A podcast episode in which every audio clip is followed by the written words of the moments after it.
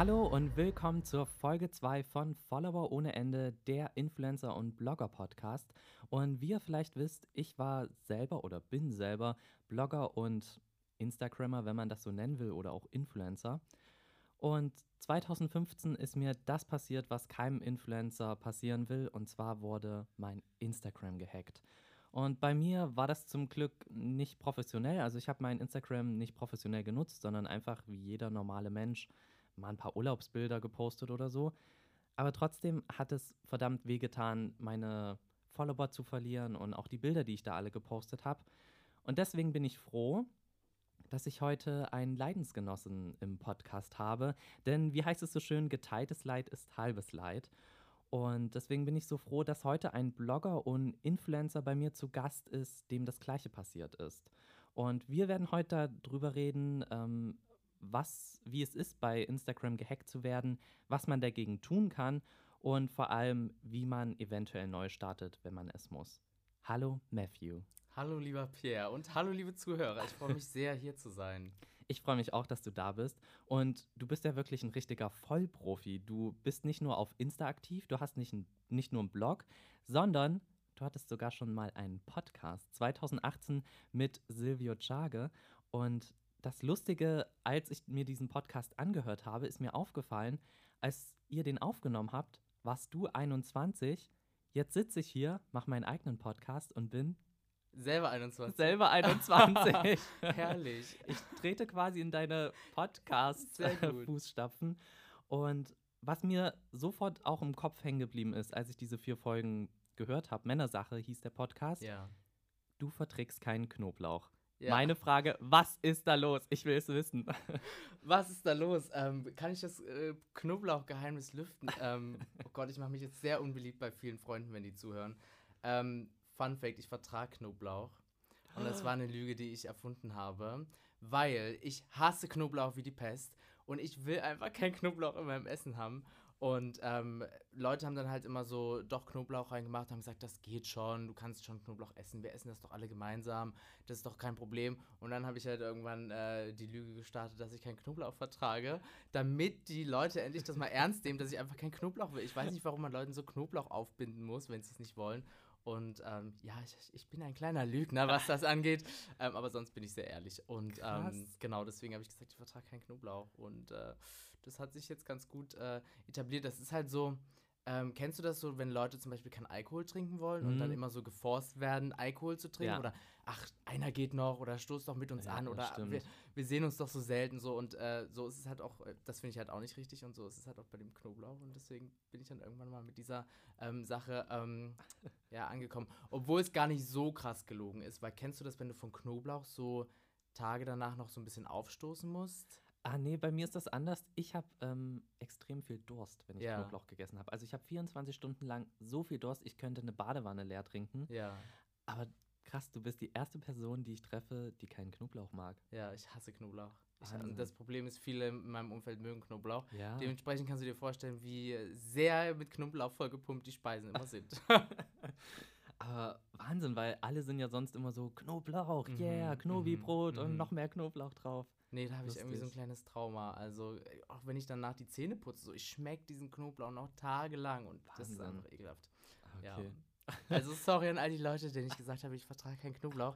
Ich habe euch das nur erzählt, weil ich mir nicht anders zu wissen äh, gewusst habe, ähm, zu helfen gewusst Ja. habe. Genau. Ah, herrlich, okay. Die Frage musste einfach am Anfang geklärt werden. Gleich mal hier den äh, Podcast äh, clever mit g- Ja. ganz anderen neuen äh, Fact über mich gestartet. Okay, aber ähm, back zum eigentlichen Thema, zum Instagram-Hack. Du wurdest ja im November 2018 gehackt. Und wie war das für dich, als du gesehen hast, ich komme nicht mehr rein in meinen Instagram-Account? Ja, es war im ersten Moment ein Schock. Also im ersten Moment hat man es irgendwie so gar nicht ähm, realisiert, weil ich halt erst nicht wusste, dass es ein Hack ist. Und als ich dann realisiert habe, okay, äh, mein Instagram-Account ist halt nicht mehr so da, wie ich äh, ihn gerne hätte, war das schon im ersten Moment ein ganz schöner Schock. Und zwar, ähm, das war wie folgt. Ich habe, äh, das war im November, Mitte November, glaube ich. Ich habe mich äh, halt normal mein Instagram benutzt und dann, äh, weil im Mai 2018 die DSGVO Verordnung Mhm. eingeführt wurde, also die Datenschutzgrundverordnung eingeführt wurde, ähm, nachdem halt äh, Unternehmen, die Daten sammeln, besonders transparent bzw. besonders vorsichtig damit umgehen müssen, beziehungsweise halt im Vorfeld auch explizit ähm, äh, Erlaubnisse von den Leuten einholen müssen. Und äh, nun war ich ja schon fünf Jahre bei Instagram, vier Jahre, fünf Jahre bei Instagram zu dem Zeitraum. Und dann hatte Instagram die Funktion eingeführt, dass du ähm, in den Einstellungen bei den E-Mails, äh, also eine E-Mail eingeben kannst, dass dir Instagram innerhalb 48 Stunden all die Daten zusendet, die Instagram über dich hat. Okay. Und dann dachte ich mir, das wäre mal ganz interessant, ne? weil ich das ja schon Mhm. so viele Jahre davor gemacht hatte, Instagram, meine ganzen Sachen da rausgepumpt hatte. Und ähm, habe dann da die E-Mail in das E-Mail-Feld eingegeben und ähm, ja, habe dann gewartet. Und am nächsten Morgen bin ich aufgewacht und konnte mich nicht mehr in meinen Account einloggen. Und dann dachte ich, okay, habe ich jetzt irgendwie, äh, bin ich rausgeschmissen, hat sich Instagram aktualisiert und ich muss mein Passwort neu eingeben oder so. Und es hat einfach nicht funktioniert. Und dann habe ich dieses äh, klassische Passwort zurücksetzen gemacht.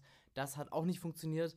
Ähm, bis dann irgendwann, äh, du kannst dich ja dann bei Instagram informieren, hier über ähm, FAQs und so weiter und den Support anfragen. Ähm, das habe ich gemacht und da kam keine Antwort. Und dann habe ich halt gegoogelt, was kann man machen, Instagram, mein Account, na, na, na. Und habe dann bei Computerbild einen Zeitungs- oder einen Online-Artikel äh, gelesen, wo drin stand, dass Instagram über Nacht quasi äh, durch diese, das war eine Sicherheitslücke bei diesem DSGVO-Feld, Mhm. eine Million Profilnamen mit E-Mail und Passwörtern veröffentlicht hat. Und das wird wahrscheinlich meinen Account äh, betroffen Mhm. haben. Und äh, genau, also wurde mein Account halt gehackt und äh, obviously gelöscht. Und Instagram, und das ist, finde ich, richtig krass, hat sich bis heute nicht bei mir gemeldet, bis auf diese Standard-FAQ-Mail. Und ähm, ich glaube, meine Theorie bis heute ist, dass sich jemand bei mir eingeloggt hat ähm, und über meinen Account Spam geschickt hat. Kennt man ja, ne? Diese Ah, ganzen ja, ja. Profile, die dann irgendwie Spam schicken und dass Instagram daraufhin meinen Account gelöscht hat. Verstehst du, wie ich das meine? Ja. Dass das gar nicht ein Hacker selber war, der reingegangen ist, Account löschen, sondern der einfach meinen Account, die gute Reputation, vielleicht auch die Follower genutzt hat, um Spam zu verschicken und Instagram daraufhin natürlich Spam-Accounts löscht. Und ich glaube, deshalb wird sich auch niemand bei Instagram bei mir gemeldet haben. Das ist Ja. echt Wahnsinn, weil ich habe Ja. exakt die gleiche ähm, Erfahrung gemacht mit Ja. diesem Instagram-Support. Ja. Ich habe dann natürlich auch sofort äh, hingeschrieben Mhm. und ähm, habe bis oder? heute keine E-Mail bekommen. Das größte, äh, mit eines der größten Mhm. Medienunternehmen, wenn man das so bezeichnen möchte, Instagram, Facebook, so einen schlechten Kundensupport eigentlich, ne? Also es ist schon halt, halt einfach traurig, weil es eine schlechte wirklich. Erfahrung mit der App, mit dem Unternehmen ist. Und, ähm, Total. Und man überlegt sich dann auch zweimal, ob man wirklich nochmal neu anfängt. Also so war es zumindest bei mir. ja. Vor allem, weil ich halt von Instagram keine Rückmeldung bekommen habe, keine Hilfe, Mhm. habe ich wirklich überlegt, macht man sich jetzt überhaupt nochmal die Arbeit und legt das alles an? Mhm. Aber ich muss auch sagen, ich habe ähm, einen anderen Fall mitbekommen und da war das komplett anderes, äh, anders. Ähm, das war eine Freundin von Bonnie Strange, die heißt auf Instagram irgendwie Shea, Shea Lewis, äh, Mhm. irgendwie sowas. Sagt, sagt mir nichts, aber Bonnie Strange sagt mir Ja, was. Bonnie auf jeden ja, Fall. Ja. Und ähm, die hatte auch tausende Follower, also Mhm. ich glaube 23.000 Follower Mhm. oder sogar 60, keine Mhm. Ahnung. Mhm. Auf jeden Fall richtig viel. Und auf einmal wurde ihr Profil auch einfach gelöscht. Das war jetzt irgendwie vor ein paar Monaten. Mhm. Und dann hat sie sich auch an den Support gewandt Mhm. und die haben das in den Instagram-Kanal komplett wieder reanimiert sozusagen. Und die hat wieder ihre Bilder, alle Follower. Also Krass. Das ist echt krass. es gibt auch positive es gibt Beispiele. auch positive Beispiele, okay. Aber trauerst du deinen 12.000 Followern beziehungsweise deinem alten Feed auch manchmal nach? Ja, also äh, schon. Die äh, hohe Followerzahl ist halt dadurch zustande gekommen, dass ich bei zwei TV-Shows mitgemacht habe und vor allen Dingen bei einer äh, ganz großen, beim äh, Der Diktator vom ZDF. Und ähm, darüber konnte man schon gut Follower sammeln, Mhm. ähm, weshalb ich natürlich schon der großen Followerzahl ein bisschen hinterher traue. Aber so ehrlich muss ich sein oder so realistisch muss ich sein, die Leute sind mir halt damals auf die TV-Sendung hin gefolgt und nicht unbedingt auf den Mode- und Lifestyle-Content, den ich produziere für meinen Blog und dann auf Instagram streue. Ähm, weshalb ich glaube, dass die Leute, die mir halt durch die TV-Sendung gefolgt sind, halt durch die TV-Sendung halt eher an dieser Person oder an der Thematik, die wir dort äh, hatten, interessiert waren und weniger an dem eigentlichen Mode- und Lifestyle-Content. Deswegen ist das so eine gute Bereinigung gewesen, aber ähm, eine unfreiwillige Bereinigung. Es gibt Tage, an denen ich äh, die Follower vermisse und dann gibt es Tage, an denen ich die Follower nicht unbedingt vermisse, ja. Also bist du froh für diesen Neustart? Froh einerseits, ja, aber halt auch ein bisschen traurig andererseits. Ja, weil es, man wird halt auch als Blogger viel an den Zahlen bemessen, ne? Ja, das ist So ehrlich muss man auch sein. Leider, was nicht immer richtig ist, um Gottes Willen. Ähm, aber das war natürlich schon erstmal ein ganz schöner Schlag ins Gesicht. Ja. Das glaube ich. Was hast du jetzt gemacht, um dich vor einem erneuten Hack zu schützen? Ähm, da gibt es tatsächlich viele äh, Tricks und zwar, äh, die ich leider vorher nicht kannte. die äh, zweistufige Authentifizierung. Ja, die habe ich Ähm, auch. Genau, wo du quasi deinen E-Mail-Account und oder deine Telefonnummer damit verbindest und immer wenn sich jemand neu einloggen möchte, ähm, bekommst du einen Code quasi zugeschickt über E-Mail und äh, oder SMS und oder SMS und musst den dann quasi eingeben und darf, dann bist du quasi vor einem Hack schon mal ganz gut gesichert und ähm, du kannst dir auch so äh, Codes als äh, Screenshots erstellen lassen. Mhm. Das sind so vier oder fünf Codes, die äh, du quasi, wenn dein Account eben gelöscht wird oder gehackt wird, äh, dann kannst du eben mit deinem Profilnamen, deiner E-Mail-Adresse, die, also Instagram speichert quasi das äh, mit der Taste hin als Screenshot in deinen Aufnahmen und dann kannst du den Code oder die Codes eingeben zur Wiederherstellung quasi. Und was auch sehr, sehr wichtig ist, gerade für Leute äh, des öffentlichen Lebens, für Blogger, für Influencer, man hat ja immer so dieses Kontaktfeld. Und da steht ja Mhm. immer ähm, Webseite, E-Mail und noch irgend sowas. Ja. Und du darfst quasi bei der, auf dem E-Mail-Feld, wenn du da draufklickst, ähm, darfst du in deinem Instagram-Account nicht deine E-Mail hinterlegt haben, mit der du dich einloggst, beziehungsweise mit der du dort bei Instagram Ah, angemeldet ja. bist, weil so hat quasi schon mal ein Hacker binnen 0,1 Sekunden deine E-Mail-Adresse, weil wenn er da draufklickt, erscheint ja das E-Mail-Feld, wo er quasi dann dir eine E-Mail schreiben kann. Und Ja. ähm, dann hat der schon mal die E-Mail, mit der er sich einloggen kann und braucht quasi in Anführungszeichen nur noch das Passwort dazu. Ähm, deswegen, ich habe da eine zweite E-Mail, äh, die halt auch an mich gesendet Ja. wird, wenn ich da irgendwelche Anfragen drüber bekomme. Ähm, genau, aber das ist nicht, die deckt sich nicht mit der E-Mail-Adresse, ähm, mit der ich mich einlogge. Weil das kann man auch über Subdomains äh, regeln. Das ist quasi, ähm, also du hast, äh, meine Mail-Adresse ist halt mail at mr-matthew.de und wenn du äh, quasi das selber hostest, wie ich das mache über die Webseite Mhm. mr-matthew.de, äh, wenn du vor das Ad quasi, äh, kannst du alles mögliche schreiben und hast dann quasi eine neu generierte E-Mail. Ah, okay, ja. Und hast du schnell alte Follower wiederbekommen oder sind das wirklich komplett neue Follower, die du jetzt auf deinem neuen Profil hast? Ja, also ich habe schon äh, eine Horde an Followern klingt auch blöd, ne? Also eine oh. Zahl an, also eine, eine, eine, eine Menge an Leuten oder wie sagt man? Also ein Ja, gewisser Teil an Leuten, Ja. das waren vielleicht 200, 300, die mir am ersten Tag dann, als ich Mhm. halt das äh, neue Profil angelegt hatte ähm, und das dann halt auch bei Facebook geteilt hatte und bei, beim Blog geteilt hatte, damals glaube ich auch noch Snapchat geteilt hatte, hatte ich die äh, so 200, 300 Leute dann am ersten Tag recht schnell wieder zusammen. Ähm, genau, und man erkennt natürlich auch so einige Profile oder Namen, die halt immer liken oder immer auf die Story kommentieren, die ich dann natürlich schon erkannt habe, okay, die sind mir schon auch bei meinem alten Profil gefolgt, aber ähm, es sind auch viele neue dazu gekommen, ja. Hast du auch aktiv welche angeschrieben und gesagt, hey, das ist mein neuer Account? Ja, habe ich auch. Also dann, äh, ich habe dann so eine Rundnachricht quasi fertig gemacht. Hier, ähm, du bist mir gefolgt, folg mir doch gerne wieder auf meinem neuen Profil. An Leuten, äh, bei Leuten, die man sich erinnern konnte. Oder ähm, wenn ich zum Beispiel bei anderen Bloggern verlinkt war Hm. ähm, äh, und äh, dort äh, dann halt, äh, also die Blogger, da habe ich dann halt angeschrieben. Dann habe ich viele in ihrer Story halt geteilt, haben darauf aufmerksam gemacht und äh, Blogger, also Follower, die mir gefolgt sind von anderen Bloggern, haben das dann halt auch in ihrer Story geteilt. Das ist auch alles noch auf meinem Profil online. Wenn man ganz nach ähm, rechts bei den Highlights wischt, ist dort quasi äh, das Feld Erklärung und Community. Und äh, dort habe ich quasi diese ganzen Stories, die äh, halt gepostet wurden, damals mit dem, mit dem Hinweis, dass mein alter Account gelöscht wurde, alle als Highlight gespeichert. Genau, ich fand das richtig toll, weil da auch eine große Welle an ähm, ja, Support quasi äh, losgegangen ist. Wie unterscheidet sich denn dein jetziger Account von deinem alten? Ich habe deinen alten ja leider nie gesehen. Als ich hierher gezogen bin, hattest du schon deinen neuen und da bin ich dir dann gefolgt. Ja. Aber wie hat er sich unterschieden? Oh, gute Frage. Wie hat er sich unterschieden? Also auf jeden Fall ähm, in den Bildern, ähm, weil ich äh, seitdem dann eine neue Fotografin hatte. Ich hatte davor einen anderen Fotografen, der hatte natürlich eine andere Bildsprache und er hat auch meist auf die Bilder so ähm, Logos gemacht, beziehungsweise äh, so ein ähm, Wasserzeichen. Wasserzeichen, ja. Und ähm, genau, das hatte meine jetzige Fotografin, Vanessa Thiel Photography, macht das nicht. Und sie hat auch, auch eine ganz andere Bildsprache, eine ganz andere Farbsprache, die ich deutlich besser finde mittlerweile. Und äh, das hat sich so quasi ein bisschen geändert. Genau. Und auch von dem Content an sich, also hattest du auf deinem alten auch genauso so wie jetzt Fashion, Mode, Lifestyle oder gab es da noch andere ja, also Themenbereiche? ähm, ich hatte schon quasi fast den gleichen Content auf dem alten Account. Ich glaube, ich habe mich so die letzten ein, eineinhalb Jahre noch mal ein bisschen mehr spezialisiert, was so Mode- und äh, Kosmetikthemen angeht.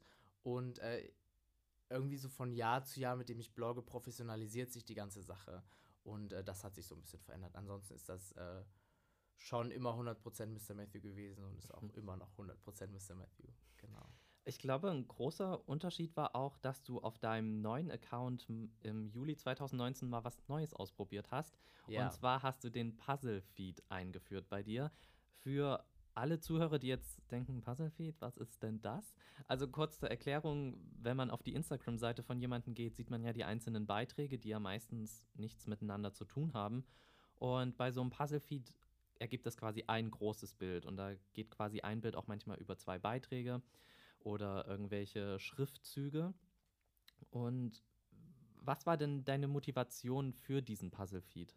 Ja, stimmt. Der Puzzle-Feed war quasi so die große Neuerung, die aber nicht mit dem neuen Profil dann einherkam, sondern erst später. Ähm, das habe ich angefangen, ja, letztes Jahr im Sommer ungefähr. Und ich war so satt, dass alle Profile die immer gleichen Filter und Presets benutzen und äh, irgendwie auch immer so ähm, sich 3000 Jahre vorher überlegt haben, wie sie wann welches Bild posten können, damit das in die Feed äh, mhm. in die Feed-Sprache passt. Und äh, die haben dann halt alle gleich ausgesehen, die ganzen Feeds. Und das fand ich schade und nervig und einfach auch beschissen, um es mal mhm. so zu sagen. Und ich wollte mich dann abheben und habe dann halt quasi ähm, eben diesen Puzzle-Feed gemacht, wo dann quasi immer ähm, die einzelnen Bilder teilweise Sinn ergeben, aber auch nicht immer Sinn ergeben, dann aber erst im großen Ganzen Sinn ergeben, weil sie eben wie so eine Collage, kann man sagen, angefertigt sind und sich so überlappen und mit so Schriften sehr künstlerisch kreativ ähm, kuratiert sind, beziehungsweise ähm, ja, gestaltet sind. Und äh, so hat mein Feed quasi wie so ein Puzzle erst im Hauptfeed so Sinn ergeben und hat ähm, ja so einen Editorial-Touch dadurch bekommen. Das hat auf jeden Fall sehr, sehr viel Spaß gemacht, sehr, sehr viel Arbeit gemacht und ähm, ja, jetzt bin ich wieder vom Puzzle-Feed abgerückt, eben weil es Arbeit macht und ähm, ja, weil ich einfach auch nicht mehr so drüber nachdenken möchte, wann ich wie sowas poste, was man halt eben bei einem Puzzle-Feed auch machen muss. Da muss man schon nachdenken und halt immer bei Photoshop vorschneiden und vorarbeiten und äh, da habe ich jetzt nicht mehr so die Lust drauf. wie, wie erstellt man sowas? Also mit welchem Programm? Ja, äh, über Photoshop habe ich das gemacht.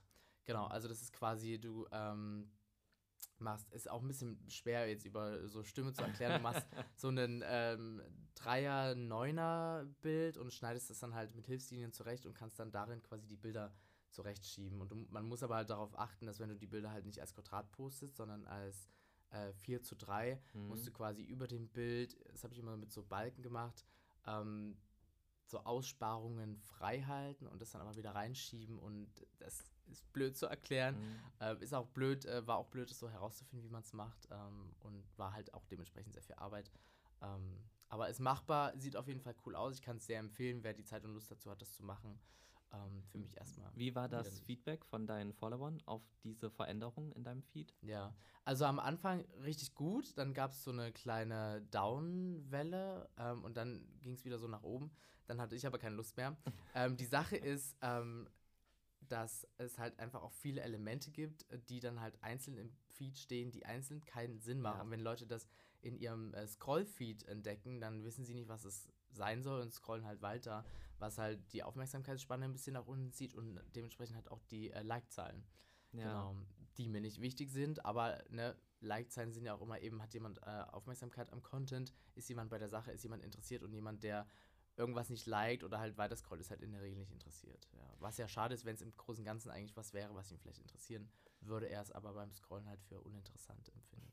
Aber das ist wirklich auch meine Meinung. Also ich finde diesen Puzzle-Feed, der sieht wirklich richtig cool aus, wenn man auf das Profil direkt drauf geht. Ja. Aber im Scroll-Feed, wo man halt einfach nur durchscrollt und ein Bild nach dem anderen von verschiedenen Menschen sieht, finde ich, ist das halt manchmal so unattraktiv, ja. weil wenn dann zum ja. Beispiel halt nur irgendwie nur Balken sind mhm. und man gar nichts erkennt, denke ich mir auch so, ja, pff, super. Also ja. Das stimmt. Aber ich muss sagen, trotzdem like ich dann sowas. Mhm. Also, weil ich bin immer der Meinung, das macht so viel Arbeit ja. und ich weiß ja. ja. wie viel Arbeit so Fotos ja, machen. Absolut. Und deswegen like ich eigentlich fast alles. Mhm. Ist dein Like-Verhalten ähnlich?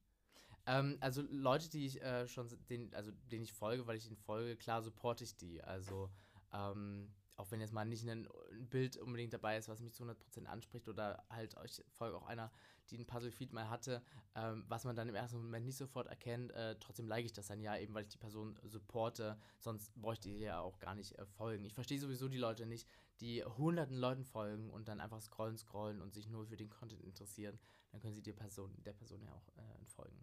Genau. Ja, da hast du total recht. Wie vielen Personen folgst du auf Instagram? Also 120, glaube ich. Wahnsinn. Ja, da sind bestimmt die Hälfte Freunde von und die Hälfte so Personen des öffentlichen Lebens, ja. Krass, ich könnte mich nie auf 120 beschränken. Mhm. Ich glaube, ich habe mittlerweile 300 oder so. Ja. Und manchmal finde ich das auch schade, weil kennst du diesen Zwang bei Instagram, dass man irgendjemand folgen muss, weil man den ja. irgendwie so ein bisschen kennt oder ja. so? Kenne ich. Kenne ich sehr, sehr gut und I hate it. Ja. Ich hasse das auch. Ich bin halt auch schon Leuten entfolgt, weil sie einfach nichts gepostet haben oder mich deren Content nicht interessiert haben.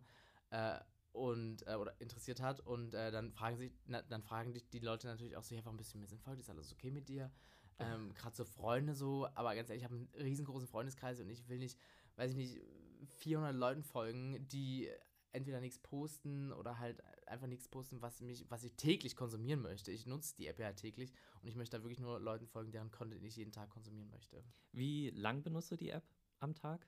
Oh, schon oft? sehr lang. Ich weiß gar nicht, wollen wir mal reingucken? Kann man das, ja. ein, kann man das einsehen? Ich glaube, bei, das kann man auf jeden Fall bei den Einstellungen sehen. Bei, bei Instagram-Einstellungen? Nee, bei, ich glaube, bei den normalen ah, ja, äh, iPhone-Einstellungen und dann. Bildschirmzeit, ne? Bildschirmzeit. Und dann siehst du Social Media und da siehst du, glaube ich, auch Instagram. Bin ich. Also ich muss es hier erst aktivieren. Oh nein, ich hab, muss es erst aktivieren. Ach, das ist quasi schade. noch nicht. Also siehst du auch nicht, wie deine Bildschirmzeit allgemein ist für das Mm, Handy? Ich musste das jetzt erst aktivieren, aber konnte man das nicht auch mal bei Instagram direkt sehen? Ah, nee, das weiß ich nicht, glaube ich nicht. Instagram? Also was ich ja auch mal gehört habe, dass Instagram deine Reichweite je nachdem beschränkt, wie lange du in der App drin bist. Oh, wirklich? Ja, also ich meine, da gibt es ja tausend Theorien, wie Instagram irgendwie die Reichweite einstellt, aber eine davon war, oh Gott, er hat's. Ähm, ich hab's tatsächlich bei Instagram. Ähm, direkt drinnen gibt's das und zwar, oh, das hält sich eigentlich ganz gut. Der Tagesdurchschnitt liegt bei einer Stunde neun Minuten. Das Oh, hätte ich jetzt nicht Ah, gedacht. das geht. Wo, wo hast du das, Das- gefunden? Ich war auch ähm, und zwar bei Instagram-Einstellungen und dann die zweite Taste, die zweite Taste auch, der zweite Punkt, deine Aktivität. oh. Was hattest du? Eine Stunde neun im Durchschnitt. Oh, ich hab zwei Stunden zehn. Krass. Also du hast hier die einzelnen Tageswerte, da war es am Mittwoch eine Stunde 45 und das niedrigste heute, weil es auch erst 10.38 Uhr Ja. ist, 31 Minuten. Genau. Ach. Aber man muss auch sagen, ähm, da liegt jetzt das Wochenende dazwischen und ich war am Wochenende mit, daran wird es wahrscheinlich liegen, sonst bin ich wahrscheinlich auch höher. Sonst hast du vier Stunden. Wasch, äh, wahrscheinlich, also ähm, genau, ich war jetzt nämlich am Wochenende mit Freunden am See und äh, da habe ich auch Dinge gepostet, aber halt war nicht ständig in der App drin, beziehungsweise Ja. habe halt nur so äh, wenige Sachen gepostet, weniger als ich sonst posten würde und habe die Zeit mit meinen Freunden ähm, leicht angetrunken am See genossen. ja gut, da hat man ja auch kein WLAN am See, ne? das stimmt, ja. Ich hatte tatsächlich mobilen Empfang, aber kein WLAN und ähm, Ha- Hast Hab du viele mobile Daten? ich habe sehr, sehr viele äh, mobile Daten. Ich teile mir einen Vertrag mit meinem Freund. Wir haben 30 Gigabyte, die wir uns teilen. Und ich bin äh, so schnell mal bei meinen 10, 15 Gigabyte und er so bei 5 oder so. Und ähm, es ist am Ende des Monats auch immer noch was übrig. Also wir Ja. verbrauchen nicht die kompletten 30 Gigabyte. Und ähm, wir haben auch dieses Paket, dass du nicht verbrauchtes Datenvolumen vom letzten Monat mit in den neuen Monat nehmen kannst, weshalb wir cool. dann halt auch mal schnell mehr haben. Und ähm, ja, also ist mir auf, auf jeden Fall sehr, sehr wichtig, das schnellste Internet und das meiste Internet. Und, ähm, Das ist auch so typisch Blogger Mhm. und Influencer, dass Absolut. man immer mobile Daten hat. absolut, absolut. Und deswegen muss ich auch unbedingt meinen Vertrag ändern, weil Mhm. ich habe sage und schreibe 5 Mhm. Gigabyte. ja, Und das ist einfach so wenig, weil man ja doch mal gerne in der Ja, Bahn guckt oder so. absolut. Aber ich habe jetzt von einem Vertrag irgendwie gehört, wo man, wo Social Media quasi nicht von deinen Daten Genau. abgeht. Genau, ein äh, großer roter Mobilfunkanbieter ähm, hat ähm, quasi äh, so eine, ähm, was wirklich sehr Blogger- und Influencer-freundlich ist. Total. Ähm, die Funktion, dass du quasi so Pässe auswählen kannst, dass äh, Social Media kostenlos ist, also deine Daten nicht verbraucht Ja. oder Musik oder Filme oder Spiele, noch irgend sowas. Genau, und ähm, ja, das das bietet sich ja dann ich, ich perfekt für dich, äh, für dich an. Hashtag Werbung. Wir haben es ja nicht genannt, von Das daher stimmt, das stimmt. ist es ja eigentlich ganz gut. Nee, aber nochmal zu dieser Follower-Sache zurück. Ich habe das nämlich ganz oft bei ähm, Freunden, die man hat, mit denen man auch echt gut klarkommt, Mhm. aber die dann einfach halt gar nichts posten. Und Ja. die folgen dir dann. Dann denke ich mir immer so, ja gut, dann muss ich denen jetzt auch folgen. Ja. Und dann kommt aber nichts. Wie gehst du damit um dann? Ja, also ich entfolge dann einfach den Leuten. Was ich zum Beispiel nicht mag, ist so wirklich unfassbar vielen Leuten zu folgen. Und kennst du das, wenn dann auch oben bei der, bei der Storyline, also bei dieser Reihe, wo die ganzen Mhm. Stories aufgereiht sind, so Haufen Stories äh, irgendwie willkürlich hintereinander kommen. Ähm, und mal interessiert dich mal, mal was, mal interessiert dich mal was nicht. Und ich, ich entfolge dann einfach den Leuten, was mich nicht interessiert. Und ich habe halt auch oft das Problem, oder hatte damals das Problem, wenn ich zu vielen Leuten gefolgt bin, dann sind meist so die Sachen, die mich interessiert haben, sehr, sehr weit hinten gewesen. Und in der Regel guckt man, oder Ja. so geht es zumindest mir, 10, 20 Stories, wenn überhaupt. Und Wenn- dann das ist schon viel. und das ist schon viel und dann legt man die, äh, das Handy wieder weg. Und um da einfach, einfach auch nicht ständig so eine Überflut an mich nicht interessierenden Stories und Informationen zu haben, Wer hat was dann- gegessen? genau, und folge ich dann einfach den Leuten, was mich nicht interessiert. Und jeder, der das äh, auch so empfindet, dem rate ich das nur. Also entfolgt den Leuten, bereinigt mal wieder euer Instagram. Also wenn man das auch jahrelang nutzt und immer so blind Leuten folgt, ähm, ja, das macht ja vielleicht für einen selbst auch die App so gar nicht so mehrwertig, wenn du ständig Content konsumierst, der dich nur so zu 5% interessiert oder so. Was macht für dich eine gute Story aus bei Instagram? Was macht für mich eine gute Story aus? Ähm, jetzt auf mich bezogen, auf mein Profil? Nee, oder wa was du gerne konsumierst. Was ich gerne konsumiere. Ähm, ich mag äh, Stories. Äh, es gibt so zwei Extreme. Entweder muss die Story extremst ästhetisch sein, So durchgestylt. so durchgestylt und wirklich sehr High-Quality Pictures und äh, so einen editorial-künstlerischen Anspruch. Oder sie muss total primitiv sein. ähm, also so ohne Filter, ohne einfach Mhm. einfach drauf los. Ähm, genau, also ich konsumiere da eigentlich sehr, sehr gerne beides. Ich versuche genau die Mitte zu treffen. Ähm, einerseits äh, einfach drauf los, ohne groß nachzudenken, habe dann aber auch sehr stylische, editorial-mäßige Sachen Mhm. gern mal in meiner Story, genau. Ja, ich finde bei einer bei Instagram Story ist irgendwie das, das Reale einfach ohne Filter, finde ich irgendwie persönlich Mhm. ästhetischer, Ja, weil Instagram ist ja wirklich in, den, in letzter Zeit wirklich zu einem Magazin geworden, gerade bei Ja. Bloggern, Influencern, alle, die so ein bisschen Reichweite ja, haben. Ja, Das ist ja ein Magazin, das ist ja wirklich richtig Hochglanz. ja, ja, das und stimmt. das hat mich auch echt angekotzt, muss ich Ja. sagen. Und deswegen war ich so froh, als Instagram dann von Snapchat die Story Ja. kopiert hat. Ja, Und böses ähm, Instagram. ja, also aber ich muss sagen, am Anfang habe ich Instagram dafür dann auch kurzzeitig gehasst, weil Mhm. ich so Snapchat-treu war. Dito. Und Aber ich ähm, war der totale Snapchat-Freak. ja, ich, Ich auch. war der totale Snapchat-Freak. Ich hatte auch echt gute Follower bei, bei Snapchat. Wie viele hattest Ähm, also man konnte ja die Follower gar nicht sehen, aber die Views meine ich. du? Ja, Und äh, ich war, das war 2016, glaube ich, war ich auf der Hashmag Lounge zur Fashion Week in Berlin mhm. Und habe auf der Toilette Riccardo Simonetti getroffen. Und äh, wir Geil. hatten dann halt eine Story, kann man Story? Snap hat man damals gesagt, Snap, ne? Snap, ja. äh, wir ja. hatten dann halt einen Snap auf der Toilette zusammen gemacht und so richtig strange, halt so beide am Waschbecken so. Und er hatte halt seinen Snap gemacht und hatte mich halt mit Namen verlinkt. Du konntest ja bei Snapchat niemand verlinken, sondern nur den Namen einblenden. Da musstest du das ja selber eingeben. Also so war das bei alten Snapchat-Zeiten. Und äh, darüber hatte ich damals bei Snapchat sehr, sehr gute, viele Zuschauer. Und ähm, dann kam Instagram um die Ecke und hat die Story eingefügt oder eingeführt. Und ähm, ich war im ersten Moment sehr, sehr traurig und wirklich, ich habe Snapchat geliebt. Und ich muss euch sagen, ich war ein bisschen ähm, ungefilterter und ein Ja. bisschen ähm, krasserer unterwegs bei Snapchat, Auf weil ich wirklich Fall. alles geteilt habe bei Snapchat. Wirklich alles. Also ich Ja. bin ja auch, äh, ich lasse es manchmal bei Instagram so ein bisschen durchblicken. Ich bin bekannt für wilde, lange und ausschweifende Partys und äh, bei Instagram zeige ich das wirklich zu einem minimalen Teil und bei Snapchat habe ich das alles gezeigt.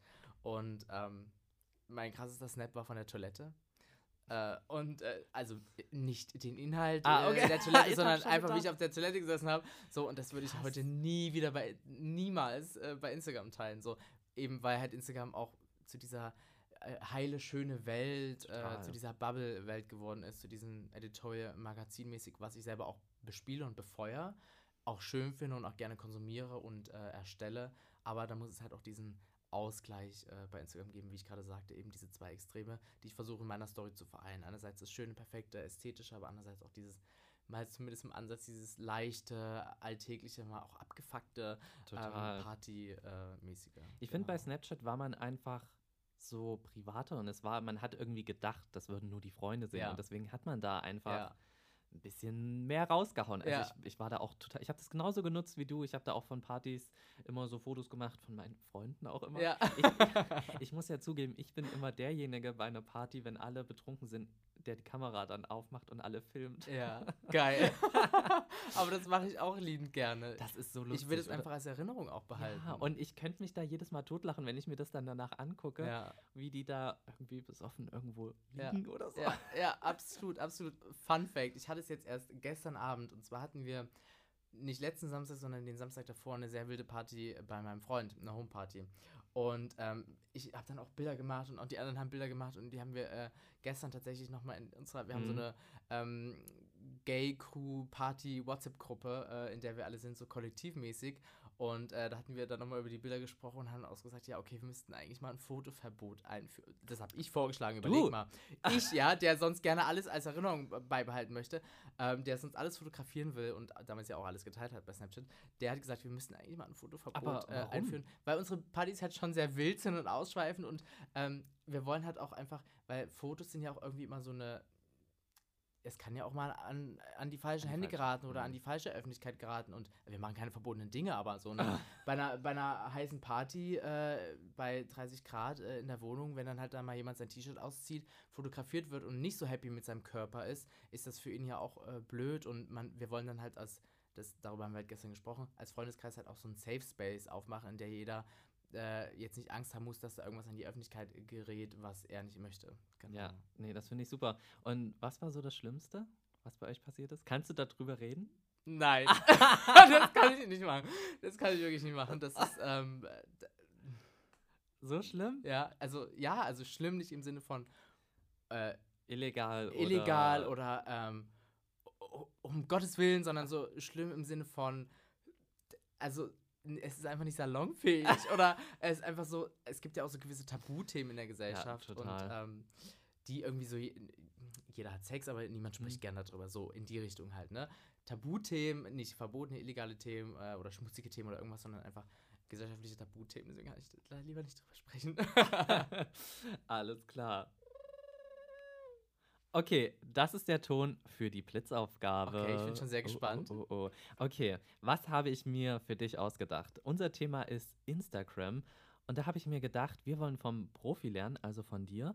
Und deswegen hol jetzt dein Handy raus, mach den Flugmodus raus und mach eine Instagram-Story jetzt mit den Wörtern Podcast, Instagram und verdammt nochmal. Verdammt nochmal. Geil. Das ist von äh, John Henson, oder? Nee, ich kenne Nein? ich kenn es nicht. kennst du nicht meine Insta-Story, wenn ich manchmal so. Ja, doch, aber Also, ich kenne den ah, Hintergrund nicht. Ah, verdammt nochmal. Ashley hat gesagt, ich soll passierte Tomaten kaufen und ich habe die falschen Tomaten gekauft.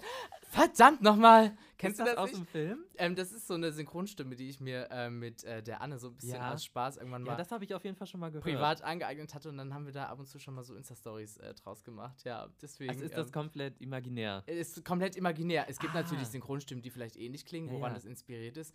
Ähm, aber es ist imaginär und wir sagen halt immer, verdammt nochmal. Deswegen, deswegen finde ich es total witzig, dass du jetzt sagst mit verdammt. Okay, dann noch eine Challenge, nicht in dieser Stimme, sondern in deiner Okay, normalen. Okay, in der normalen. Okay, damit die. Follower das nicht mitbekommen. Also eine Insta-Story. Okay, ich habe Instagram geöffnet. Okay. Mit den Worten. Mit den Worten Podcast. Podcast, Instagram und verdammt nochmal. Verdammt nochmal. Okay. Er richtet sich gerade die Haare. Ja, ich frisiere mir gerade die Haare, weil mir läuft auch ein bisschen der Schweiß. Es, Es ist ist- verdammt warm. Es ist heute ein äh, über 30 Grad Tag Schlimm. und äh, wir sitzen hier in einem sehr warmen Studio und äh, deswegen muss ich erst nochmal, da sind wir wieder beim perfekten Instagram, erstmal ein bisschen checken, wie ich ja, aussehe. soll ich nochmal den Make-up-Artist holen? oder Genau, wie? ruf nochmal äh, bitte den äh, Make-up-Artist. Haare und Make-up, Haare und Make-up. Make-up, Hair und Make-up. genau. Ähm, Okay, es geht los. hallo ihr Lieben, ich sitze hier gerade mit dem lieben Pierre. Wir nehmen einen Podcast auf und äh, ich bin geforst, eine Instagram-Story zu machen als kleine Blitzaufgabe für den Podcast. Und verdammt nochmal, es ist so heiß heute. Wir schwitzen hier bis in die Ritze in diesem äh, kleinen Studioraum. Es ist äh, auf jeden Fall sehr, sehr warm und ähm, ich freue mich heute äh, sehr über das Gespräch mit dem lieben Pierre und äh, jetzt höre ich gleich mal lieber wieder Auf. Perfekt. Sehr du musst gut. die jetzt auch noch nicht posten ne, Ja, oder ich so. speichere die am besten. Genau. Die können wir dann raushauen, wenn der Podcast online geht.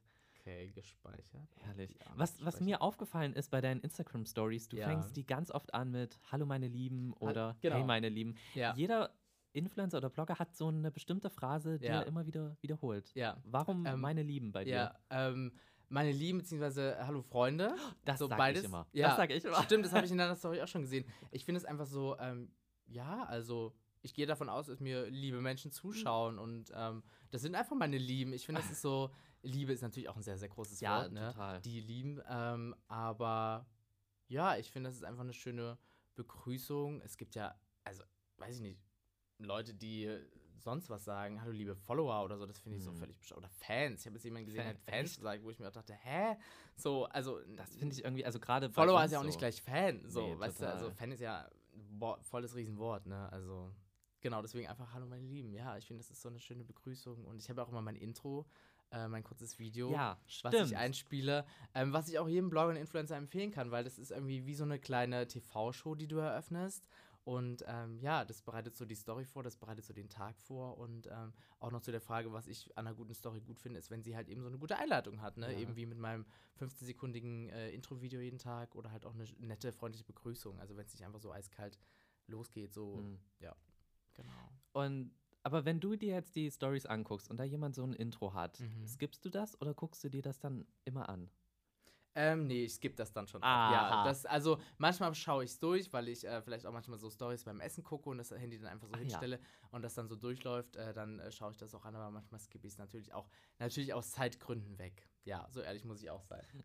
Ja, ich muss sagen, ich skippe das nämlich auch meistens. Einfach, weil es ja auch jedes Mal das Gleiche ist. Mhm, Also, und man, man kennt Das es ja, wenn stimmt, man sich das das drei, vier Mal stimmt, angeguckt hat, dann das kann man das stimmt. auswendig. das stimmt. Aber obwohl ich deins auch richtig gut gemacht finde Dankeschön. mit diesen, ähm, ist ja wie so Schreibmaschinen. Genau, so. Schreibmaschine, die dann so Mr. Matthew und dann ist da so ein Kreis und dann explodiert das und dann kommen die Buchstaben so quasi wieder Ja. zusammen und dann kommt das Daily, was dann so Ja. schaukelt. Ja, das ist sehr cool. Mit was hast du das gemacht? Äh, mit der App Playes. Das ist eine schwarze App Ah. äh, im App Store mit einem schwarzen P. Genau. Ja.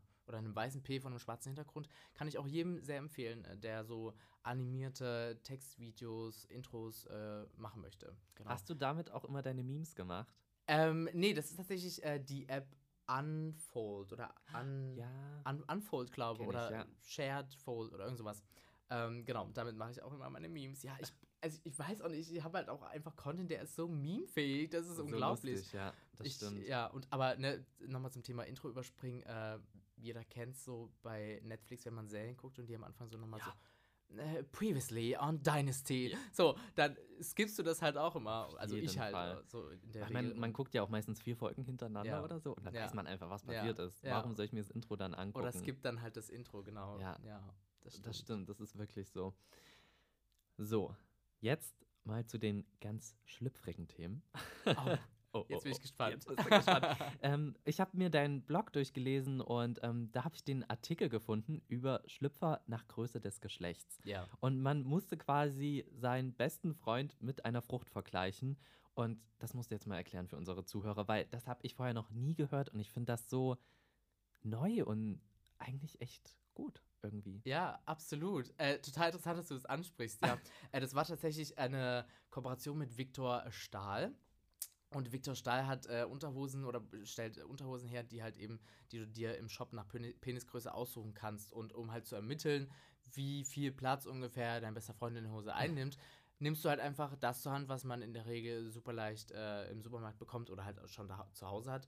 Äh, eben, du vergleichst äh, den Platz, den du brauchst, quasi mit verschiedenen Cups, also verschiedenen Cupgrößen, also äh, Aprikose, Grapefruit oder Mango, Mango und danach kannst du dir dann quasi die ähm, Körbchengröße aussuchen, weil Frauen suchen sich ja auch ihr, ihre BHs nach Körbchengröße aus, weil sie gedacht. unterschiedliche Größen haben und eben das Textil ja nicht zu locker äh, an der Brust sitzen soll und auch nicht zu fest an der Brust sitzen soll, weil es auch einfach nicht gesund ist für die Brust als auch äh, für, das, für den Penis und den Hoden des Mannes. Ähm, genau, weshalb da eigentlich Viktor, äh, Viktor Stahl ein sehr, sehr guter Vorreiter ist und ähm, genau deswegen habe ich darüber auf dem Blog geschrieben. Das ist aber auch die einzige Marke, die das macht, oder?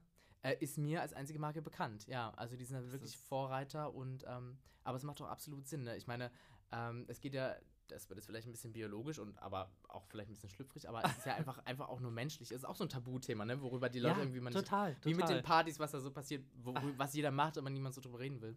Ähm, weil der Hoden ist ja nicht ohne Grund dem Körper vorgelagert. Mm. Die Hoden stecken ja nicht im Körper, sie sollen keine 37 Grad, ähm, keine 37 Grad ausgesetzt sein, sondern halt eben eben ein bisschen weniger Ja. eben, weiß ich nicht, was ist davor, vielleicht 32 Grad oder so, damit die optimal funktionieren können.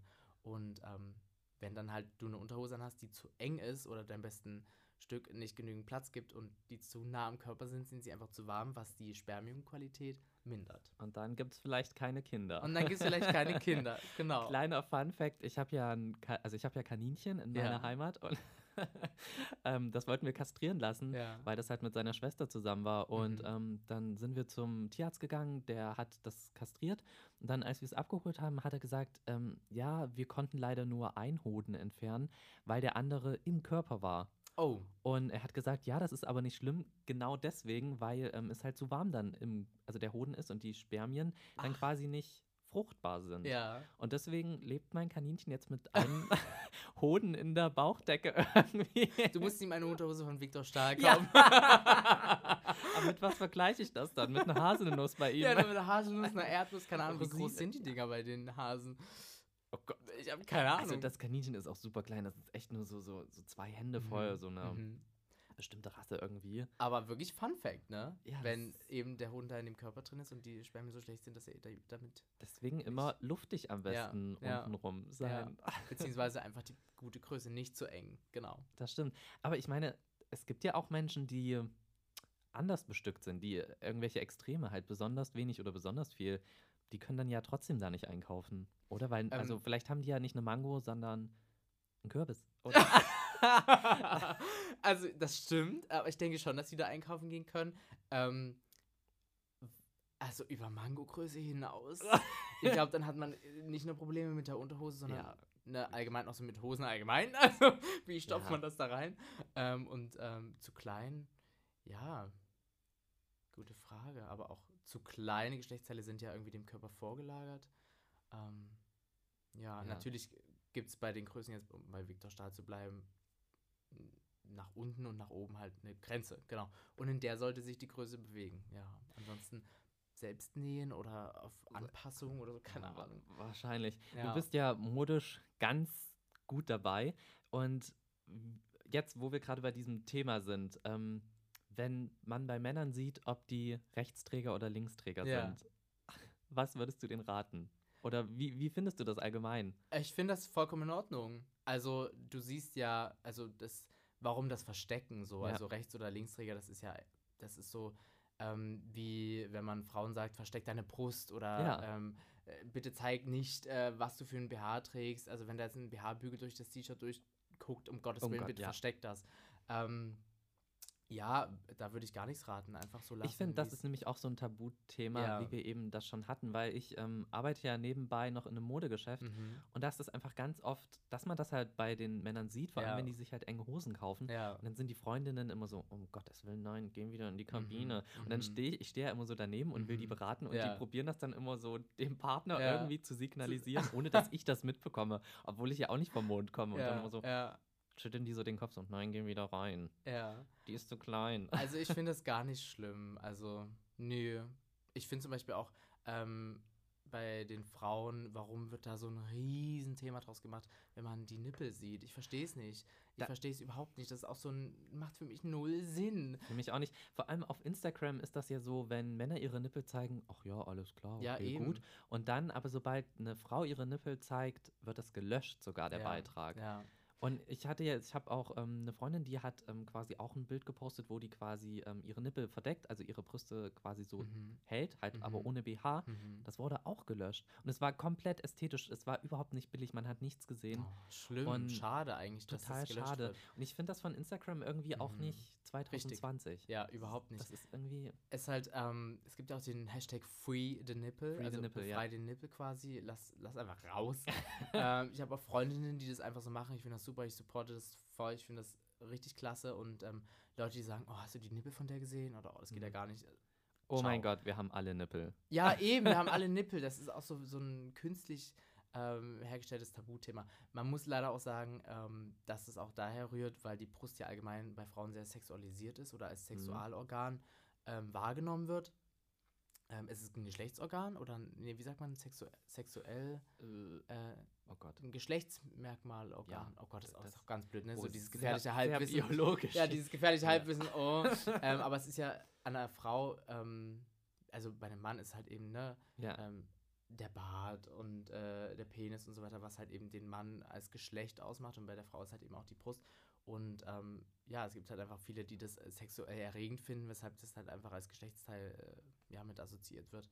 Und ähm, weshalb dann halt einfach Nippel auch so für die Erregung oder für das Mhm. äh, Obszöne stehen und so weiter, was ich irgendwie so gar nicht verstehen kann, weil es, also schwule Männer mögen Männerbrüste so und deswegen Ja. können wir trotzdem und rennen auch nicht mit BH oder Bikini am Strand rum und da regt Ja, sich auch keiner da- auf. Das ist so. eigentlich ein gutes Ja. Argument. Ja, das absolut, ne? Eigentlich äh, Schwule sexualisieren dann die Männerbrust und äh, auch das ist jetzt aber nicht irgendwie dann ein Tabu, da die Nippel zu zeigen. Spannendes Thema auf jeden Fall. Ja. Dein Blog ist ja dein Hauptmedium, also mr-matthew.de, wer da mal vorbeischauen will. Mhm. Und äh, selbst modische Leute oder Typen wie ich lernen auf deinem Blog wirklich dazu. Deswegen bin ich dir super dankbar. Zum Beispiel diese, diese Schlüpfergeschichte habe ich Ja. vorher noch nie gehört. Mhm. Und dann hast du das gepostet und dann habe ich mir gedacht, ja, eigentlich, Mhm. das macht irgendwie Sinn. Die Argumente Mhm. sind schon richtig. Oder zum Beispiel die Damenfliege, Mhm. die, wie ich finde, super modisch ist. Erklär mal für unsere Absolut. Zuhörer, was eine Damenfliege ist, weil ich glaube, das kennt Mhm. auch keiner. Mhm. Ähm, also erstmal vielen lieben Dank für die Blumen, äh, für das nette Kompliment. Genau, ich versuche bei meinem Blog immer sehr modejournalistisch zu arbeiten, obwohl journalistisch auch ein ganz großes Wort ist. Ja, Ähm, eher moderedaktionell zu arbeiten. Ähm, ich liebe das einfach total und bin da auch gerne detailliert und gebe einfach gerne Styling-Tipps und äh, verlinke Produkte, die ich trage und versuche da modisch immer bei den Leuten den Horizont so ein bisschen zu erweitern. Wie unter anderem mit der Darmfliege. Und zwar war ich im Anfang Februar war der Semperball diesen Jahres und ich war zum ersten Mal als VIP eingeladen und habe mir natürlich, ich war schon die Jahre davor beim Semperball, was immer eine tolle Veranstaltung war, dieses Jahr aber das erste Mal als VIP geladen und habe mir natürlich dementsprechend viele Gedanken gemacht, was ich an, äh, viele Gedanken gemacht, was ich anziehe und ähm, hatte dann ein äh, zwei äh, Outfits zur Auswahl, einen weißen Smoking mit so einem goldenen M und einer Fliege Mhm. oder diesen schwarzen, ähm, also n- einen schwarzen Smoking mit dieser äh, Darmfliege. Und eine Darmfliege ist quasi wie eine klassische Herrenfliege, die dann aber meist noch ein bisschen ähm, opulenter und äh, kreativer, intensiver gestaltet ist. Halt meist noch mit so einer Brosche, meist noch mit so verlängerten äh, Zippeln. Zipfeln unten dran, äh, die halt eher so aussehen wie so eine, ja, Geschenk. äh, Ja, Schleife. Ja, stimmt, So, eigentlich ja, schon. und äh, das wird halt äh, überwiegend oder wurde in der Vergangenheit überwiegend von Damen getragen, weshalb es Damenfliege genannt wurde und halt eher mit Frauen assoziiert wird, beziehungsweise halt eigentlich meist nur Frauen empfohlen wird zu tragen. Bullshit, das kann jeder tragen, unabhängig vom Geschlecht. Ich finde, es sieht einfach sehr, sehr ästhetisch aus. Es gibt natürlich ähm, einen leicht femininen Touch, äh, wenn man das so in feminin, maskulin äh, überhaupt zuschreiben möchte. Aber ausgehend von der Gesellschaft gibt es dem Mann einen Mhm. eher leicht femininen Touch.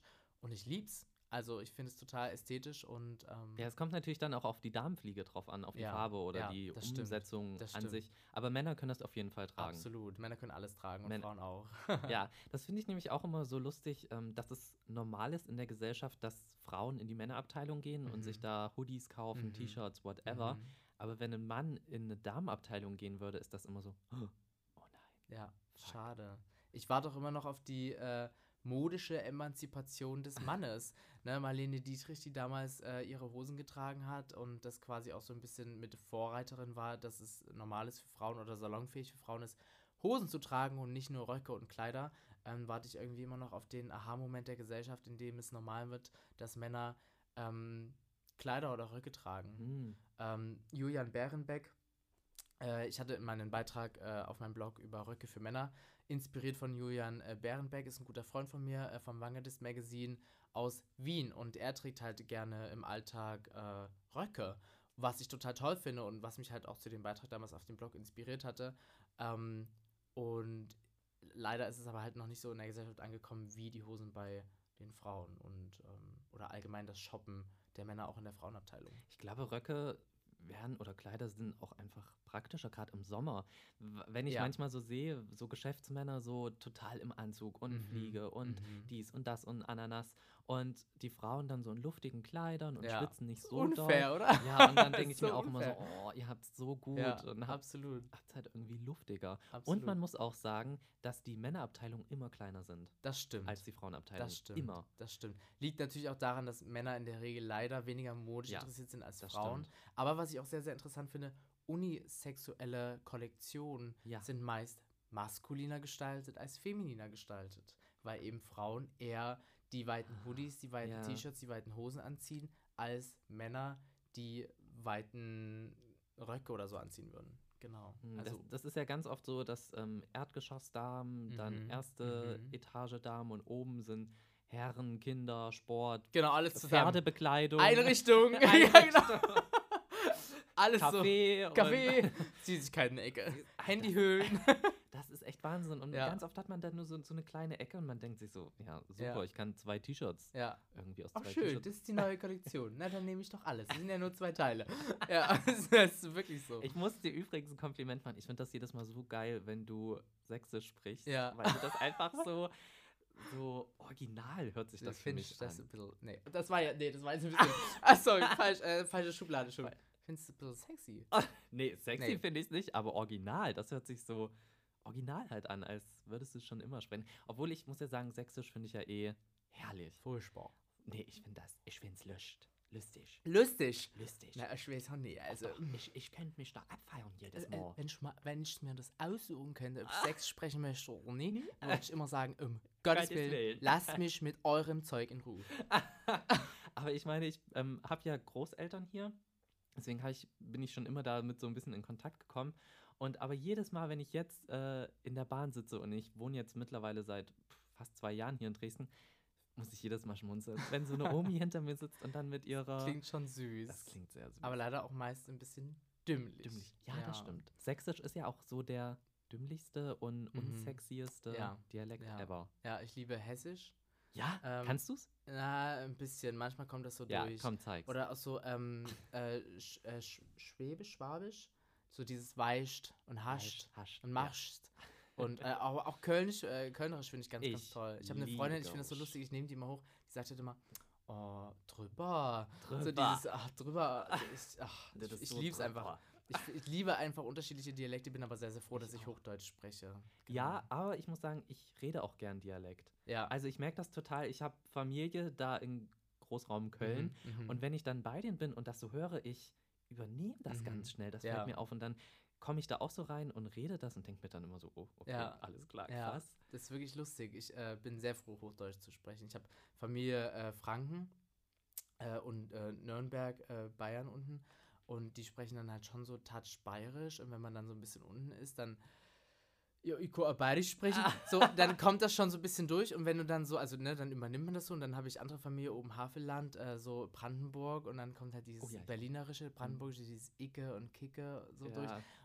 Aber und ich bin dann immer wieder so froh, wenn ich dann so vielleicht so Teile sprechen kann und das übernehme, aber bin sehr immer froh, wenn ich dann auch so in das Hochdeutsch, äh, ja. Aber ähm, woher kommt Platte. das, dass du Hochdeutsch sprichst, während deine Familie irgendwie Dialekt hat? Ja, ähm, naja, also nicht, nicht meine ganze Familie hat Ja. Dialekt, nur dann vereinzelt äh, einzelne Familienmitglieder. Ähm, ursprünglich kommt meine Familie aus äh, Herne, beziehungsweise der eine Teil, beziehungsweise Münster und die sprechen ja Hochdeutsch. Ah, genau, okay. die sind ja bekannt für das äh, Hochdeutsch und äh, deswegen äh, spricht halt auch ein großer Teil meiner Familie halt eben das Hochdeutsch, was mir dann ähm, ja angeeignet wurde. Ja. Genau. Auf deinem Blog ist es ja ganz egal, ob Zum Glück. Hochdeutsch oder Ja. man hört es ja nicht, man Zum liest Glück. es ja nur. Und du steckst ja super viel Zeit in deinen Blog. Das merkt Mhm. man auch. Deine Beiträge sind sehr tiefgründig und auch Mhm. sehr aufwendig gestaltet. Aber du hast ja auch sehr viel Zeit in die Blogger-Community hier in Dresden gesteckt und hast 2017 die Veranstaltungsreihe Blost zusammen mit Melanie entwickelt. Wie kam es dazu? Wie ist Blost entstanden? Wie ist Blost entstanden? Das ist eine schöne Geschichte. Ich denke gerne an Blost zurück. Ähm, und zwar habe ich die äh, Melanie kennengelernt, Melanie. Oder Unterstrich Delavie bei Instagram. Auch eine Bloggerin, Instagramerin, nicht mehr so aktiv wie damals.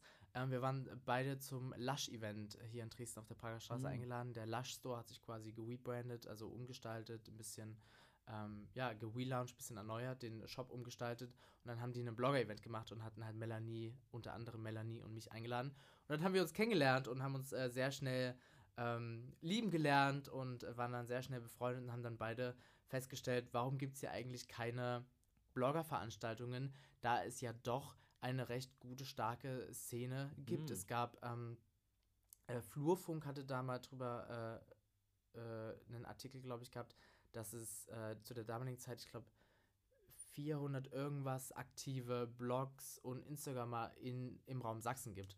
Krass. Und ähm, dann haben wir gesagt, ja, wir müssten eigentlich mal ein Event machen, wie man das halt auch von der Fashion Week kennt. Du wirst es auch kennen, diese mhm. Blogger-Events, Hashtag Lounge, ähm, das Blogger Bazaar Loft, äh, was wir halt einfach toll fanden und halt auch damals besucht hatten und uns dachten, das brauchen wir mal in Dresden.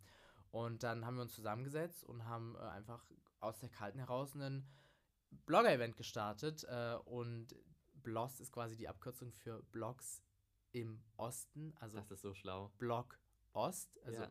Blog und Ost quasi. Ach. Blogger im Osten. Und ähm, ja, dann hatten wir das Art Hotel. Jetzt ist das, jetzt ist es das Penk Hotel, glaube ich. Ähm, das ist äh, am Haus der Presse in Dresden so ein Künstlerhotel gewesen oder ist es jetzt immer noch? Ich glaube, nach dem Betreiberwechsel ist es immer noch, aber nur vom Künstler Plank halt. Und Art Hotel hatte halt verschiedene Künstler immer, unter anderem Andy Warhol. Und die hatten uns, äh, die waren von der Idee recht schnell begeistert und hatten äh, uns ihre Räumlichkeiten zur Verfügung gestellt. Wir waren beim ersten Blast 12, 15 Mann.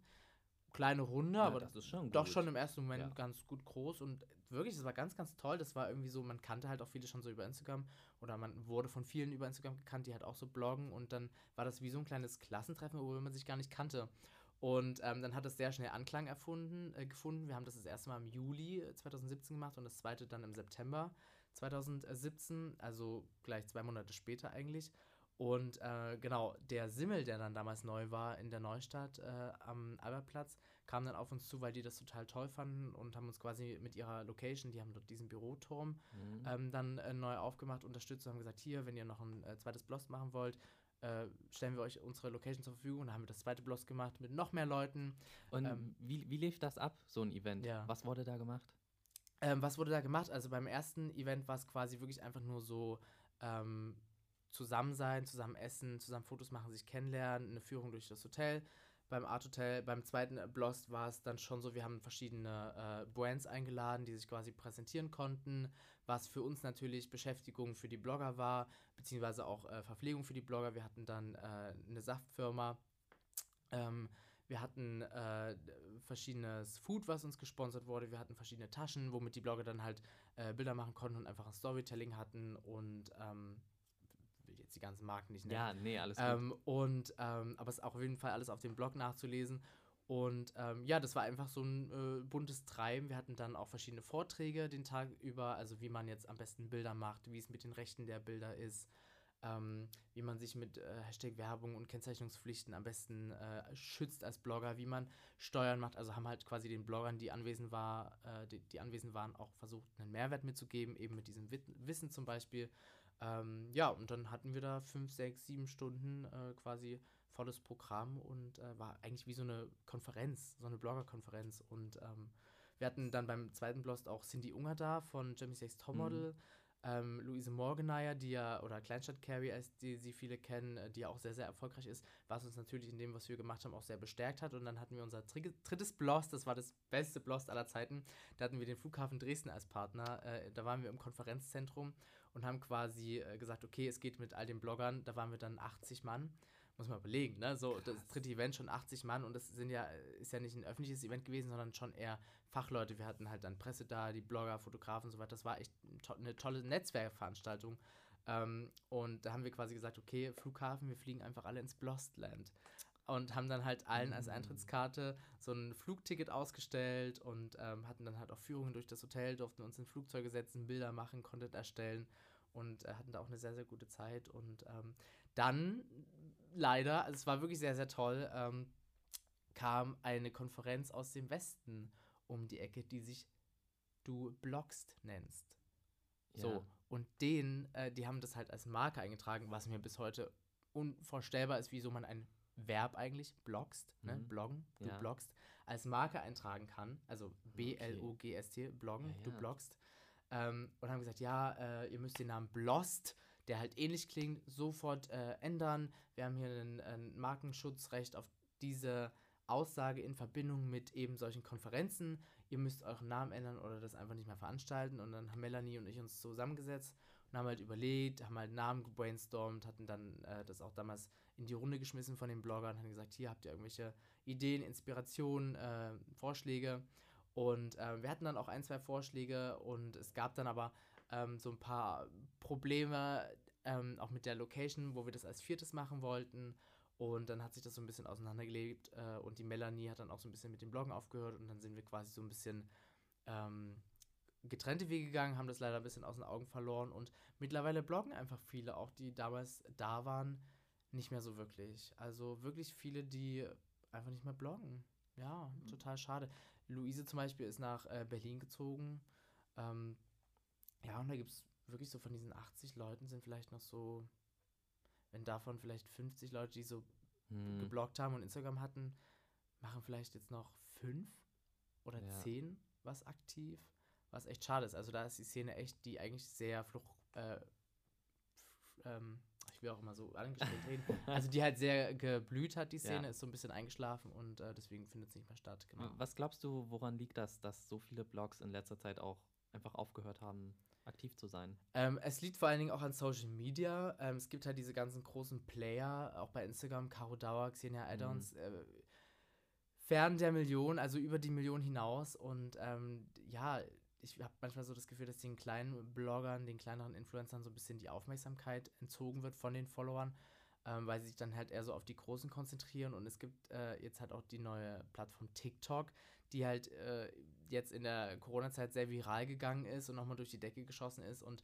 da gibt es halt auch schon ganz, ganz große Player auf der, auf der ähm, Plattform, weshalb natürlich auch viele Gelder von den Blogs abziehen, erst zu Instagram hin was schon schwierig für Blogs war und jetzt von Instagram eher so zu den ganzen TikTokern, die ja. damals halt mit Musically groß geworden sind, wie die App ja vorher hieß oder was die App ja vorher war, ähm, groß geworden sind und ähm, jetzt ist das Werbebudget, wovon Blogger und Influencer ja auch leben, wenn sie es beruflich machen, nicht mehr bei den Blogs hängt oder weniger bei den Blogs hängt und weniger bei Instagram hängt. Aber ich, also ich muss sagen, das ist, glaube ich, wirklich so der größte Grund, warum diese Blogs zusammenschrumpfen.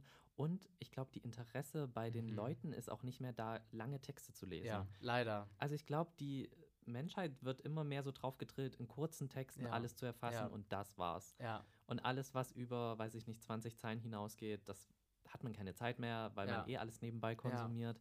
Leider. Was ich so schade finde und ich finde Blogs eigentlich gerade so ein tolles Medium und deswegen finde ich auch diese Veranstaltungsreihe, die ihr gemacht mhm, habt, mhm. super, weil ich mir mhm. sowas gewünscht hätte. Ja. Schade, dass ich noch nicht hier in Dresden Schade, dass du noch nicht hier warst. Ja, das ja. war wirklich oder schade. dass wir uns noch nicht kannten oder so. Sonst hättest du ja natürlich auch von ja. außerhalb Aus Thüringen. Ja, aus Thüringen. angedackelt. Vom ersten Mal ein bisschen angekommen hier. nee, aber ich finde gerade dieses Connecten unter Bloggern und Influencer total wichtig, weshalb ich zum Beispiel auch die Fashion Week als solches mhm. Event super finde. Und du warst ja mhm. selber auch schon auf der Berlin Fashion mhm. Week und sogar in London, London bei der Fashion, Fashion Week. Week und sogar als Model habe ja, ich gesehen. Ja, das Aber ist ja nochmal eine ganz andere Welt. Wahnsinn. Warum, du hast ja jetzt aufgehört, du hast ja jetzt die letzten nicht mehr mitgenommen. Ja. Warum? Warum bist du hier in Dresden geblieben? Ja.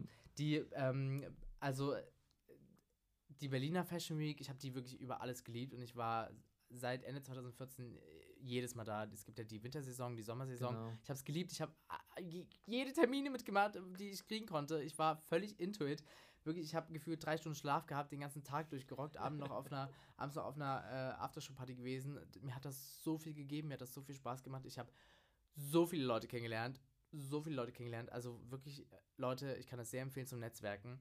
Ähm, und irgendwann hat die Berlin Fashion Week für mich so den Charme verloren, weil es jedes Jahr das gleiche war und auch äh, ja halt immer nur diese großen Blogger gepusht worden. Und wenn dann da halt eine Front Row besetzt ist mit irgendwelchen Leuten, die deren Instagram Content nichts mit Mode zu tun hat, ähm, sondern nur mit leichten Konsum Content ähm, und wenn da wirklich auch kein Mehrwert bei rumkommt und es dann wirklich nur noch darum nicht mehr um die Mode geht, sondern wirklich nur noch um die Selbstdarstellung geht, kann ich mich damit nicht mehr ähm, so zu 100% identifizieren und bleib dann halt einfach fern und ähm, ja, die Berliner Fashion Week ist sowieso gerade sehr im Wandel, weil sie ja mhm. quasi, also eigentlich wollte sie dieses Jahr wegen Corona halt ein bisschen schwierig, es wird wahrscheinlich erst 2021 stattfinden, mit diesen ganzen Einkäufermessen, wo ja eigentlich auch das Geld ja. liegt. die wandern jetzt nach Frankfurt, Frankfurt, ab. ganz schlimm. Messehauptstadt, das macht schon Sinn, äh, ist auf jeden Fall deutlich internationaler, hat auf jeden Fall den deutlich internationaleren Flughafen, also für die ganzen Einkäufe. Ja, gut, aber jetzt gibt es ja den Berliner Flughafen. ja, der ja immer noch nicht offen ist, ne? Ja, der, ah, der, ah, ja aber, aber im Oktober. Im Oktober macht er auch, Ah, glaube ich. Ja, glaube ich noch nicht so dran. ähm, also, um kurz erklärt, für Zuhörer, Einkäufe sind quasi die, die für große Brands ähm, die Einkäufe machen, zum Beispiel für Bro äh, Bräuninger oder für diese ganzen Kaufhäuser, für Aces und so weiter, die Dinge halt einkaufen oder für Boutiquen und die entscheiden quasi über das Geld und die werden eigentlich hofiert so. Und ähm, deswegen wird es halt auch vermutet, dass das ganze Geld von Berlin nach Frankfurt abwandert. Und aber die Kreativität in Berlin bleibt. Äh, also viele Designer, unter anderem Marina Hörmanns, Eda William Fahn, Genau. ähm, äh, Marcel Ostertag, die haben schon gesagt, dass sie an Off-Locations dann einfach unabhängig vom Fashion Week Rahmen in Berlin zeigen. Ähm, was dann für mich wieder die Fashion Week eventuell ein bisschen interessanter machen könnte, wenn sie auch den Aspekt äh, des, wir machen das anders, wir machen das kreativer, wir, machen das unabhängiger von den Geldern und den großen Namen, dann auch einfach ihre Front Rows ein bisschen individueller besetzen und einfach nicht jedes Jahr auch das gleiche äh, da sitzen haben. Genau. Ich muss sagen, ich finde das eigentlich schade für die Berlin Fashion Week und ich glaube ganz ehrlich, dass es ihr das Genick brechen wird, Mhm. weil die Mhm. Berlin Fashion Week war jetzt auch schon die letzten Jahre immer so ein bisschen, wie du eben halt schon Mhm. gesagt hast, genau diese Kriterien. Obwohl ich sagen muss, dass die Mode, die da gezeigt wird, die finde ich wirklich super und auch Ja. die, ähm, die Designer.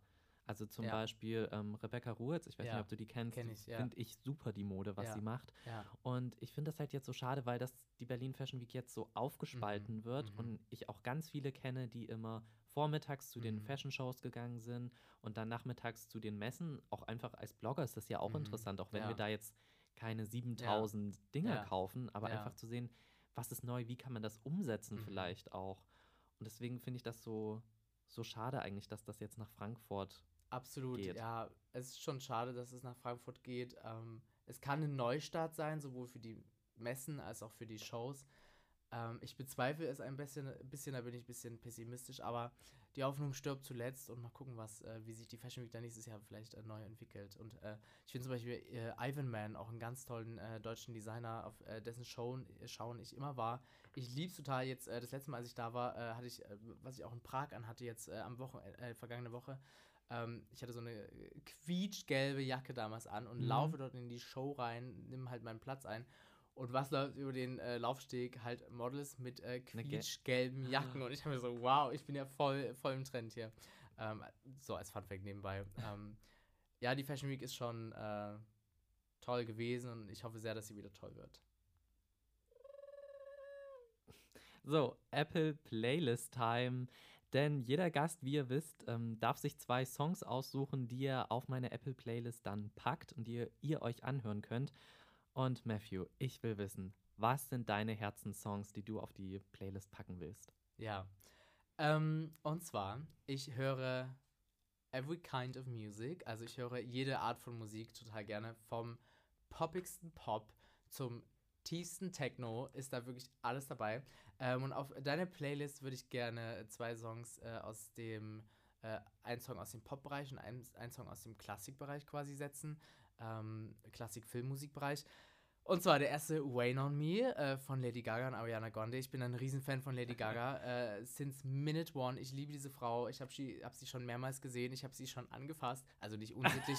also nicht unsittlich, um Gottes Willen, halt einfach ne, halt, äh, schon berühren dürfen. Für, für mich ist sie wirklich einfach die beste Sängerin und Künstlerin aller Zeiten. Und ich könnte mir den ganzen Podcast über Lady Gaga aufnehmen. Äh, Long story short, ich kann jeden Songtext, ich kann jede Choreografie. Du kannst mir ein Krass. Outfit zeigen und ich sag dir, welches Jahr und welcher Tag das war. Ich bin so Geil. richtig tief krasser Lady Gaga-Fan. Aber wo, wo hast du Ähm. sie anfassen können? Auf einem Konzert? Und, äh, das ist auch eine Story. Haben wir Zeit, die zu erzählen?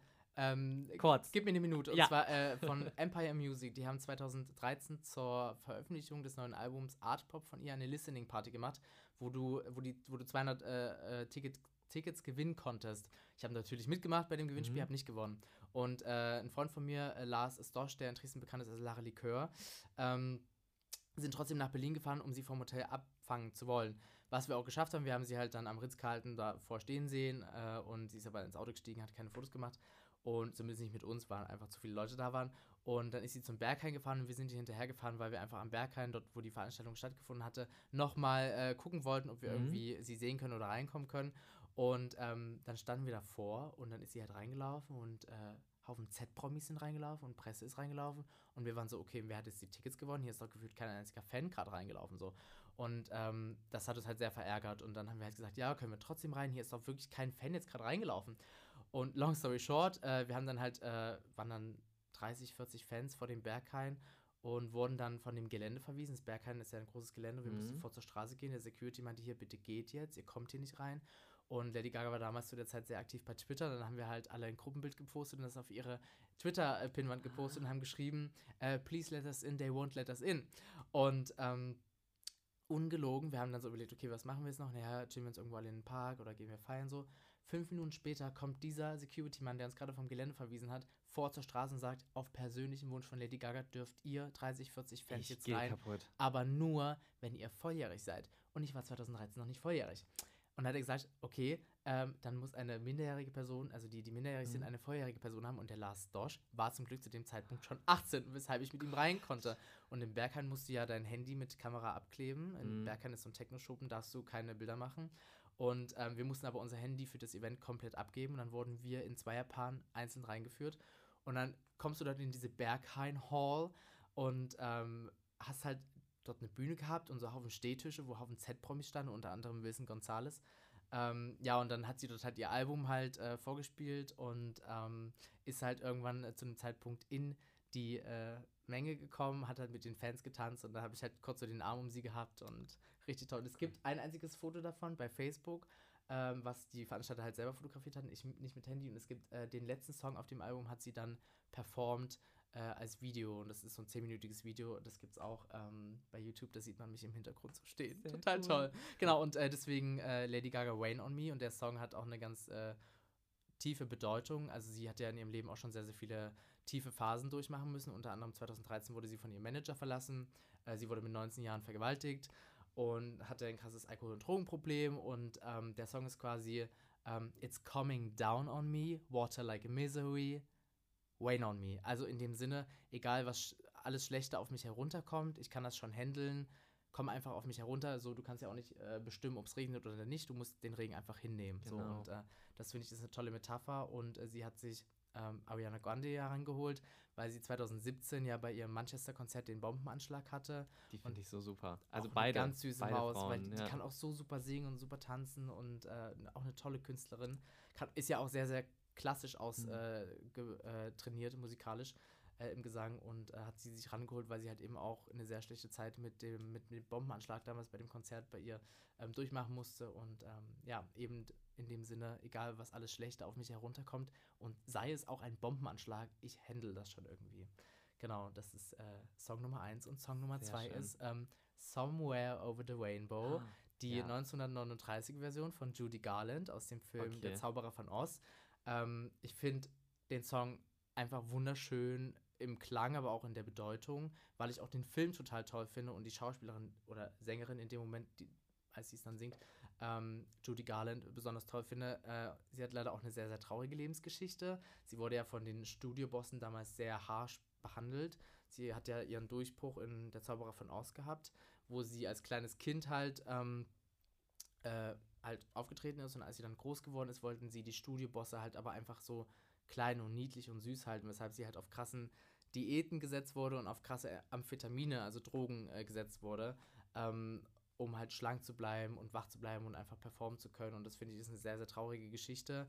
Und in dem Song Somewhere Over the Rainbow singt sie ja in dem Film quasi ähm, jenseits des Regenbogens und dann zählt sie so schöne Momente auf oder schöne Situationen und träumt sich in schöne Situation und das finde ich sehr inspirierend äh, und toll, weil halt eben das, was sie in dem Film singt, auch irgendwie auf sie und ihr Leben so zutrifft, dass sie einfach nur ja ihr Leben leben wollte und äh, schöne Momente erleben wollte und äh, sich da an schöne Orte und Momente gelebt hat. Genau. Es Deswegen. sind wirklich tolle Songs und tolle Geschichten. Ich werde sie auf die Apple Playlist sehr, sehr gerne setzen und ähm, vielen Dank für das Gespräch. Sehr, sehr gerne. Vielen Dank.